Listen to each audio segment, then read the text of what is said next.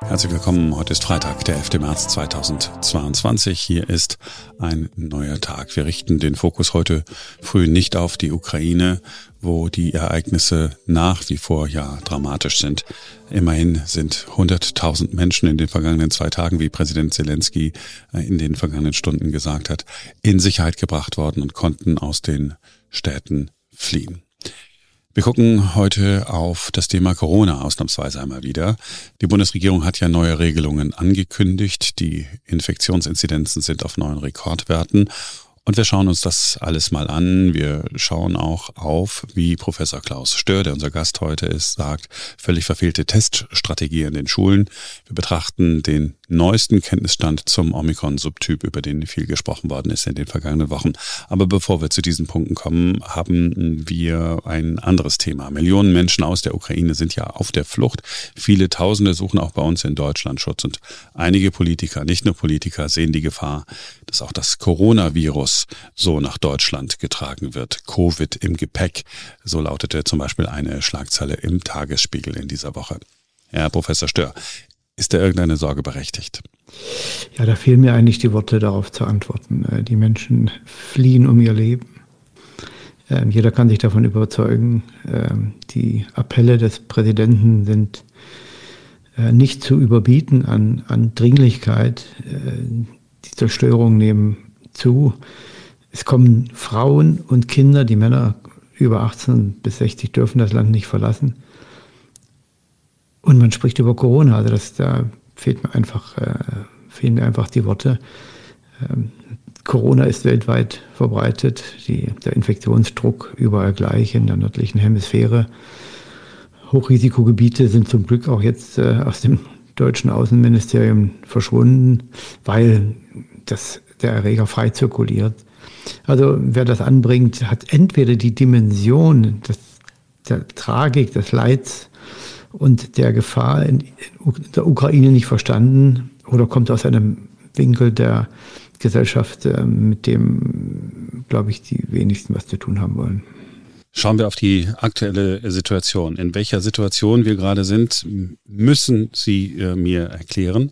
Die Infektionsinzidenzen äh, steigen wieder. Ähm, das eine oder andere Medium äh, schreibt davon, oh, das sei jetzt möglicherweise die Wende, es geht wieder bergauf, die Infektionslage verschlechtert sich. Und jetzt kommen Sie. Ja, die Infektionslage ist eigentlich komplett irrelevant. Äh, leider ist es aber noch so, dass viele Medien tatsächlich immer wieder über die Anzahl der Infektionen berichten. Die Meldestatistik ist ja nicht nur komplett unzuverlässig, die Dunkelziffer enorm hoch. Ähm, die Teststrategien unterscheiden sich. Also aus dem Blickwinkel stochern wir eigentlich im Dunkeln mit den Zahlen, die da publiziert werden. Aber sie sind auch nicht relevant, weil keine Bekämpfungsoption an diesen Infektionszahlen hängt, sondern die wichtigsten Bekämpfungsoptionen hängen an den Belastungen in den Krankenhäusern, Intensivstationen.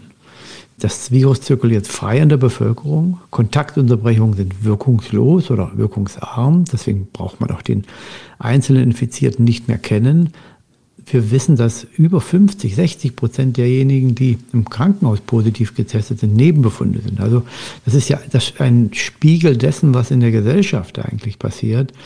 Äh, die Dunkelziffer ist enorm hoch. In anderen Ländern rechnet man vielleicht mit drei, vierfach. Also so viele Menschen sind ständig infiziert. Über die Krankheitslast bis zum Ende der Pandemie ändert sich für den Einzelnen auch nichts mehr, ob er sich jetzt infiziert in vier Wochen oder in acht Wochen. Das äh, Ergebnis der Infektion oder der Reinfektion ist im Prinzip das gleiche. Dieses individuelle Infektionsrisiko steht jetzt bereits fest für jede Person. Also das muss man sich immer wieder vor Augen halten, wenn man auch darüber nachdenkt, dass man jetzt Fälle verhindern will, Infektionen. Das ist äh, im Prinzip vorbei die Länder, die sich an die entsprechende Pandemiesituation angepasst haben mit den Maßnahmen, verhindern keine Infektionen mehr, sondern jetzt in Richtung Endemie versucht man schwere Verläufe zu verhindern. Und schwere Verläufe kann man verhindern durch Impfung und bei denjenigen, die vulnerabel sind, die nicht impfen lassen können, durch Medikamente und dann in den Krankenhäusern natürlich, bei denjenigen, die immungeschwächt sind, muss man auch Infektionen reduzieren. Aber letztendlich wird jede Person sich infizieren. Deswegen ist die gesamte Diskussion auch über das Maskentragen jetzt irrelevant geworden, weil ja jeder sich infizieren wird Und ob das jetzt passiert oder in vier oder zehn Wochen, ist für den Einzelnen unerheblich, weil er geimpft ist oder eben nicht geimpft und das Infektionsrisiko und Erkrankungsrisiko bleibt so, wie es jetzt ist. Und man muss auch davon ausgehen, dass sich die Impfquote sich nicht dramatisch verändern wird. Man hat ja gehofft, mit dem Novavax-Impfstoff sehr viele Menschen, die Impfskeptiker sind oder sogar Impfverweigerer zu erreichen. Und äh, das ist leider nicht so geschehen. Das ist äh, schade. Gerade mal 40.000 Impfdosen verimpft wurden. Also hier wird sich auch nicht mehr sehr viel tun kann mir einfach gar nicht vorstellen, dass man jetzt tatsächlich ähm, mit äh, einer Impfpflicht äh, auch noch einen sehr großen Unterschied machen würde. Vielleicht ist es auch noch wichtig hier anzumerken, mhm. dass der Ansatz, den Herr Lauterbach und auch andere äußern, nämlich in Deutschland kann man nicht so lockern, weil die Impfrate in Deutschland anders sei, Deutschland ist anders als die anderen Länder, falsch ist die Daten, und ich habe die auch publiziert auf, äh, auf Twitter, ich habe die mal zusammengestellt, äh, sind ja hier eindeutig. Äh, in anderen Ländern, die bereits geöffnet haben und die mit einem schlechteren Gesundheitswesen, mit weniger Intensivbetten, mit weniger Krankenhausbetten pro Kopf der Bevölkerung, mit viel höheren Inzidenzen umgehen müssen und trotzdem geöffnet haben, sprechen auch nicht für eine Überlastung des Gesundheitswesens. Das ist Österreich, das ist Frankreich, England, Finnland, Schweden, Spanien, Norwegen, Dänemark, Schweiz und, noch, und Länder kommen hier dazu, die höhere Inzidenzen haben, schlechteres Gesundheitswesen. Schweden, die Schweiz ein Viertel beziehungsweise nur die Hälfte der Krankenhausbetten wie Deutschland. Deutschland hat die meisten Intensivbetten pro Kopf der Bevölkerung. Und die Immunisierungsraten bei den über 60-Jährigen liegen in Deutschland wieder knapp über 90 Prozent, in Österreich 92 Prozent, in Frankreich 93 Prozent, in England 94 Prozent. Also der Unterschied sind drei, vier Prozent. Äh, und das soll jetzt der Grund sein, warum man Deutschland nicht öffnet. Äh, ich frage mich auch, warum die Medien da nicht nachfassen äh, und intensiver solche Behauptungen dann auch ähm, konterkarieren beziehungsweise äh, äh, tatsächlich fragen, wo die Daten herkommen. Sie sind, wir sind ja jetzt gerade dabei. Wir sind ja jetzt gerade dabei, weil Sie sich gerade so in Rage geredet haben, wenn ich das so sagen darf. Ähm, vielleicht ganz kurz zur Impfpflicht in Österreich, äh, gerade ausgesetzt worden. Für Sie richtig und nachvollziehbar.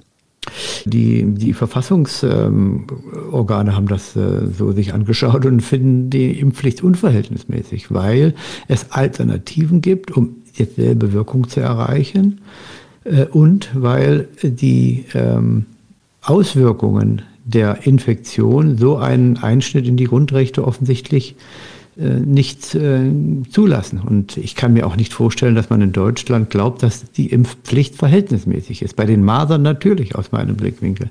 Das ist eine schwere Infektion. Durch die eigenen Schutzimpfung kann man andere schützen. Das ist klare Fremdwirkung, Fremdschutz, den man hier erreicht. Bei der Influenza wäre es eigentlich auch richtig aus der ökonomisch, gesundheitsökonomischen Perspektive, dass sie alle über 60 impfen lassen würden. Aber in der Abwägung äh, hat man das eben äh, nicht äh, wollen. Und jetzt mit einer Infektion, die höchstwahrscheinlich weniger dramatisch als die Influenza, also die saisonale Influenza verläuft, jetzt mit der Impfpflicht zu kommen, äh, das ist für mich ähm, evidenzfrei. Ähm, das ist schade, glaube ich, aber auch für andere Impfungen. Die Impfungen sind ja die, die wirkungsvollsten Gesundheitsinterventionen, auch die gesundheitsökonomisch günstigsten Gesundheitsinterventionen. Äh, und jetzt die Impfpflicht so zu, sage ich mal, verheizen, äh, bei so einem relativ offensichtlichen Fehler, den man hier begehen würde, das äh, ist schon sehr erstaunlich. Also Sie meinen, weil die äh, Impfung sozusagen dann einen Imageverlust erleidet? Ja, es ist schade drum, denn die Impfung ist ja was sehr Wertvolles, was Wichtiges. Und hier äh, versucht man eine Impfung durchzudrücken in einer Situation, wo man sieht, dass die Auswirkungen vergleichbar sind mit, mit anderen Atemwegsinfektionen, für die es keine Impfpflicht gibt, äh, wo eine Impfung toll wäre. Wenn man sich mal anschaut, zum Beispiel diese RSV-Infektion, dieses Respiratory Syncytial Virus-Infektion, eine von sehr vielen Infektionen, Adeno, Reo, Rhino, Orthomyxo, Paramyxo, Boca-Viren. Äh, ist eine lange Liste von äh, Virusinfektionen, die die Kinder bekommen müssen. Wenn die Kinder sie nicht kriegen, und man verschiebt die Infektion in Richtung Jugendliche und Erwachsene, dann wird die Infektion viel, viel schlimmer. Deswegen ist es wichtig, dass die Kinder die bekommen, weil es ja keine Impfstoffe gibt, leider zum Beispiel für diese RSV-Infektion. Und in diesem Sommer sind mehr Kinder wegen RSV ins Krankenhaus gekommen als wegen Corona. In Deutschland, aber auch, aus England sind jetzt wieder gute Daten publiziert worden. Diese Verhältnismäßigkeit wird sicherlich die Gerichte interessieren. Äh, Wenn es den Gesundheitsminister ähm, äh, nicht interessiert, dann werden andere das vielleicht äh, beachten. Wir gucken sofort auf die äh, ja, Corona-Strategie äh, der Bundesregierung. Eine äh, Sache äh, wollte ich gerne noch fragen. Dieser Omikron-Sub Subtyp BA2, über den wir in den vergangenen Wochen und Monaten immer mal wieder hier gesprochen haben, da gibt es neue Erkenntnisse. Ja, also man hat jetzt im Labor sich angeschaut, ob Personen, die BA2 infiziert wurden, äh, auch gute Antikörper entwickeln gegen äh, BA1 und umgekehrt. Äh, denn die Frage steht ja, wenn jetzt die Omikron 1 durch ist, jetzt kommt die nächste Omikron-Welle, ähm, muss man dann wieder mit schwereren Infektionen, mehr Infektionen rechnen? Und die Antwort hier ist klar nein. Das hat man auch in sehr guten ähm, Studien in England, äh, nicht im Labor, sondern äh, in der äh, realen Welt untersucht und hat gefragt, wie viele Reinfektionen gibt es denn mit BA1, wenn jemand BA2 vorher hatte und umgekehrt. Und hier gibt es eine sehr klare Antwort. Kreuzimmunität existiert. Äh, und das ist jetzt auch klar ein Vorteil für die Länder, die relativ locker im Sommer die ähm, Infektion haben äh, verlaufen lassen, weil sehr viele sich natürlich immunisieren konnten zu einer Zeit, wo der Infektionsdruck gering war und dadurch natürlich auch weniger Fälle in den Krankenhäusern angekommen sind. Äh, und die Leute, die jetzt dort sich alle infiziert hatten, die, bei denen passiert es jetzt nicht im Winter nochmal, beziehungsweise wenn dann sehr mild. Äh, und in den Ländern, wo man sehr konservativ auch im Sommer herangegangen ist, äh, dann hat man nur die Infektion nach hinten verschoben, so wie in Deutschland. Ähm, und das rächt sich dann natürlich. Sie sagen rächen, ich sage, es ist der ideale Kompromiss innerhalb der Bundesregierung gefunden worden. Ich zitiere äh, den Justizminister, der hat nämlich gesagt, wir haben, glaube ich, einen sehr guten Kompromiss gefunden, er und Karl mhm. Lauterbach. Es gibt ja eine, eine neue äh, Regelung, die ab dem 20. März gelten soll. Es ist eine Hotspot-Regelung. Die Länder können dann immer noch was entscheiden. Ich habe es immer noch nicht genau verstanden, wann man jetzt da was entscheiden kann. Ich weiß, wissen Sie da mehr? Ja, ich glaube, da äh, einigt uns was. Äh, ich bin mir auch nicht sicher, äh, nach welchen Werten dort, äh, mit welchen Parametern dort agiert wird. Es ist ja ähnlich wie bei der Argumentation, wir können in Deutschland jetzt nicht öffnen, weil unsere Impfrate niedriger ist als in anderen Ländern, ohne zu sagen, wie hoch sie denn sein muss damit man reagieren kann. Also man ähm, will die Karotte hier immer höher hängen oder will einfach sich äh, äh, vollständig abkoppeln von Evidenzen und auch quantifizierbaren Gesundheitsmaßnahmen. Äh, und auch hier ähm, bei, bei den Hotspots ist es ja so, dass man dann relativ flexibel reagieren kann. Auf der einen Seite ist es ja nicht schlecht, dass man sagt, okay, falls doch noch mal irgendwas passieren sollte, ich weiß nicht was, äh, dass die Krankenhäuser überlastet werden würden, dann muss man halt gegensteuern. Dann ist es auch wichtig, dass man sicherlich Maßnahmen parat hat. Aber der Gedankengang erschließt sich mir nicht, warum man zum Beispiel glaubt, dass die Situation im Herbst oder im Sommer sogar eskalieren könnte gegenüber dem Jetzt-Zustand. Jetzt haben wir noch viele, die noch nicht natürlich immunisiert sind. Wir haben sehr, sehr viele Geimpfte und das wird ja zunehmen. Einige werden es nicht impfen, sind ja immer noch so 60, 70.000 am Tag, vor allen Dingen Boosterimpfungen, sehr, sehr wenige Neuimpfungen. Äh, aber die Infektion greift ja um sich. Es sind 50, 60, 100.000, die sich jeden Tag neu infizieren und die Dunkelziffer nochmal extrem hoch. Das heißt also, Richtung Herbst wird die und Immundecke noch dichter werden. Der Infektionsdruck Winter zu Winter, also dieser Winter zum nächsten Winter wird gleich sein. Ja, warum glaubt man, dass im nächsten Winter die, das Gesundheitswesen überlastet sein soll, wenn es jetzt nicht überlastet ist?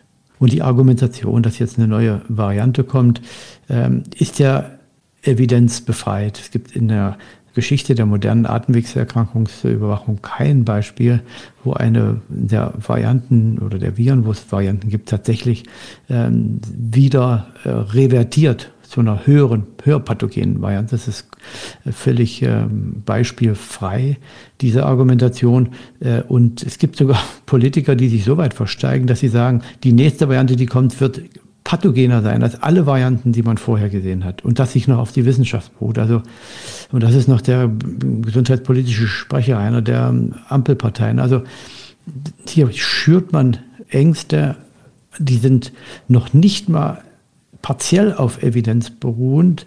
Und auch hier sehe ich wenig von der Presse und den Medien, die dann mal dagegenhalten und sagen, ja, erklär uns doch mal, wo die Daten herkommen. Erklär uns doch mal, äh, dass, ähm, wo, die, wo die Studien äh, liegen hier. Und hier hat man sogar einen Gastbeitrag äh, mit solch äh, komplett abwegigen Behauptungen in der FAZ zugelassen.